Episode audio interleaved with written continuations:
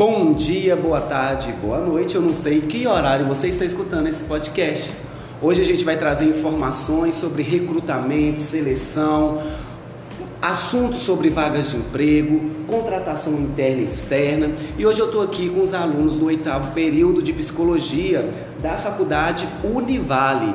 Bom dia para todos vocês. Eu estou com o Reginaldo Maia, Rosilane, estou aqui com a Lascola, né? Então a gente vai falar um pouquinho. E isso é a respeito de uma matéria. Que matéria é essa? Planejamento e intervenções nas organizações. Vamos começar o assunto com a Osilane. Bom dia, Osilane, tudo bem? Bom dia, Marco Antônio, tudo jóia? Osilane, eu tô com uma pergunta aqui, ó, atrás da orelha, que tá me incomodando. Por que, Osilane? Porque o recrutamento e a seleção é considerado uma etapa importante num processo de gestão de pessoas, Osilane. Marco Antônio, há uma frase que diz assim, que o lucro de uma empresa começa com uma boa contratação. Hum. Claro, não é? Então começa lá do início. A importância do recrutamento e da seleção, mas só para a gente fazer uma distinção. O que, que seria então o recrutamento e a seleção?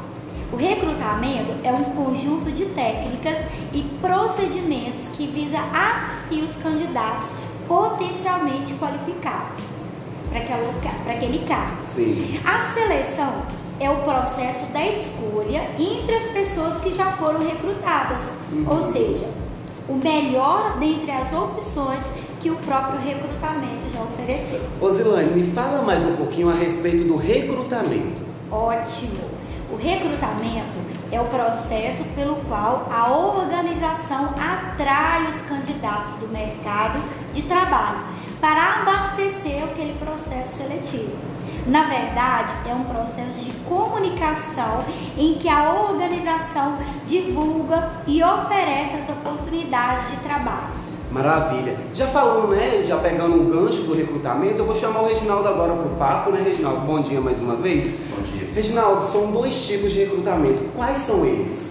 Então, é, a nossa amiga colega Rosilândia tinha falado a respeito que o recrutamento é quando a empresa, a organização, ela atrai né, uhum. para dentro da empresa esses novos candidatos. E tem esses dois tipos. Ela pode fazer isso de modo interno Sim. e externo.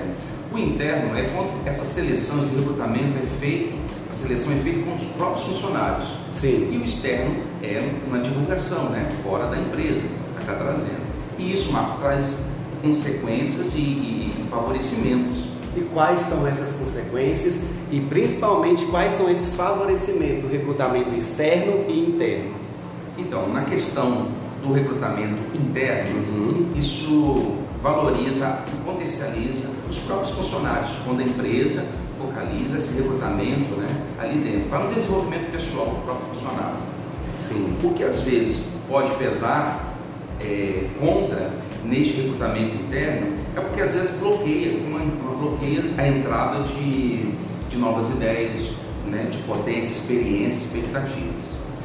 Já o recrutamento externo, quando a empresa se abre para fora, uhum ela, às vezes ela, muitas vezes ela, ela muitas empresas elas não, como poderia dizer, elas ficam, acham isso um gasto né, muito oneroso, é, acham que a aplicação dessas técnicas de seleção para a escolha dos candidatos externos significa muito custo operacional. Então as empresas elas não conseguem ver como um investimento para o próprio negócio.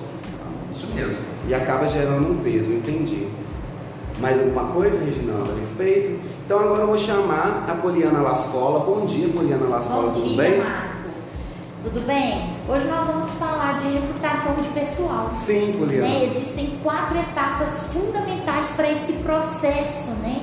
que é a solicitação de contratação de pessoal, uhum. uma identificação das características sobre o cargo, sobre a empresa, uma unidade requisitante, sabe? É muito, é fundamental saber esses requisitos para que aconteça esse recrutamento com excelência.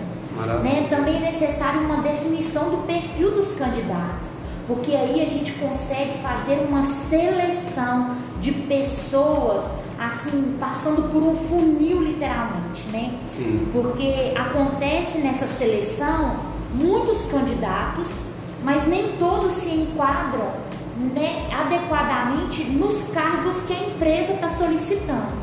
E aí acontece esse funil, uhum. né, para poder passar por todos os processos até chegar numa pessoa adequada que vai enquadrar, né, todos os requisitos que a empresa está solicitando para nós. Entendi.